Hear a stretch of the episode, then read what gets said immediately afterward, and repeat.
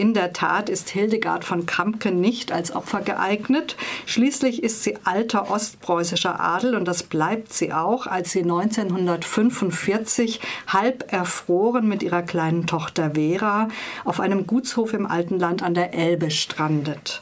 Dort hat allerdings Ida Eckhoff das Sagen, deren Mann ist tot und ihr Sohn Karl ist nicht mehr der Alte, als er aus dem Krieg heimkehrt. Und so schmeißen die zwei Frauen den Hof, bekriegen sich im wahrsten Sinn des Wortes bis zum Tod und schließlich erbt das Flüchtlingskind Vera den Hof. Vera schlägt keine Wurzeln, eher klammert sie sich wie Moos an das alte Gemäuer, blüht und wächst nicht, aber bleibt. So schön beschreibt Dörte Hansen das. 60 Jahre später strandet wieder eine Geflüchtete auf dem Hof, Anne, Veras Nichte. Annes Liebste hat jetzt eine andere. Aus dem Vollwert Bio-Style Viertel Hamburg Ottensen, für die Freiburger Hörerinnen, ich stelle mir das so ein bisschen Bourbon-mäßig vor, zieht sie mit dem vierjährigen Leon auf den Gutshof zu Vera. Ich lese euch da mal was vor. Die beiden kommen also gerade auf dem Gutshof an. Ein grüner John Deere Kindertraktor mit Frontlader kam rückwärts in die Einfahrt rangiert. Der Fahrer war ungefähr in Leons Alter und trug einen professionell aussehenden Overall und ein Reifeisencap.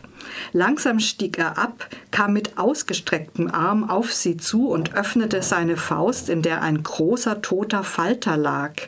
Er zog die Nase hoch, wischte mit dem Ärmel einen Schnodderfaden weg und sagte ein Schädling, Frostspanner. Dann ließ er ihn fallen, trat zur Sicherheit noch einmal kräftig mit dem Fuß darauf, drehte sich auf der Ferse einmal um die eigene Achse, bis der Falter zermalmt war, tippte mit dem Finger an den Schirm seiner Mütze und strampelte davon. Leon, der den Auftritt schweigend verfolgt hatte, ging zu dem blattgetretenen, Falter und murmelte Frostspanner als lernte er die erste Vokabel einer fremden Sprache. Neben den Traumata von Krieg, Flucht und Vertreibung ist der Clash der Kulturen zwischen Stadt und Land ein Thema von Dörte Hansen, das sie bissig und genüsslich auswalzt. Alle kriegen ihr Fett weg. Die Landlustleser aus der Stadt, alte Bauern, die wortkarg jede Veränderung ablehnen, die Biokundschaft, die sich nur zu gern verarschen lässt. Mit Witz und Eleganz führt Dörte Hansen sie vor, aber nur wenigen versagt sie ihre Sympathie völlig und denen zurecht, wie ich finde. So kommt dieser Roman leichtfüßig daher und verhandelt doch auch schwere Themen. Vera, Anne, ihre Mutter, alle haben Schwierigkeiten zu lieben und sich lieben zu lassen. Die Kälte der Flucht aus dem damaligen Ostpreußen hat sich in ihren Herzen eingefroren, und das, obwohl Anne und ihre Mutter fast nichts über diese Flucht wissen. Die beiden begeben sich irgendwann auf eine dieser Heimwehtouren nach Polen. Wie die meisten erfahren sie keine Heilung. Dörte Hansen schreibt darüber ohne Pathos. Es bleibt der klägliche Versuch, der so eine Heimwehtour eben ist.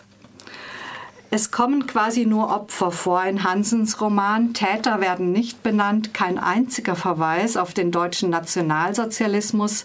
Das gefällt mir nicht. Andererseits wird das Thema der Flucht dadurch universaler. Das Buch ist deshalb nicht nur für Menschen aus sogenannten vertriebenen Familien gewinnbringend zu lesen, sondern auch im Hinblick auf die Menschen, die derzeit hierher flüchten. Den Roman gibt es schon als Taschenbuch für 10 Euro. Beim Penguin Verlag ist er erschienen. Altes Land von Dörte Hansen. Ich habe es mit viel Begeisterung gelesen.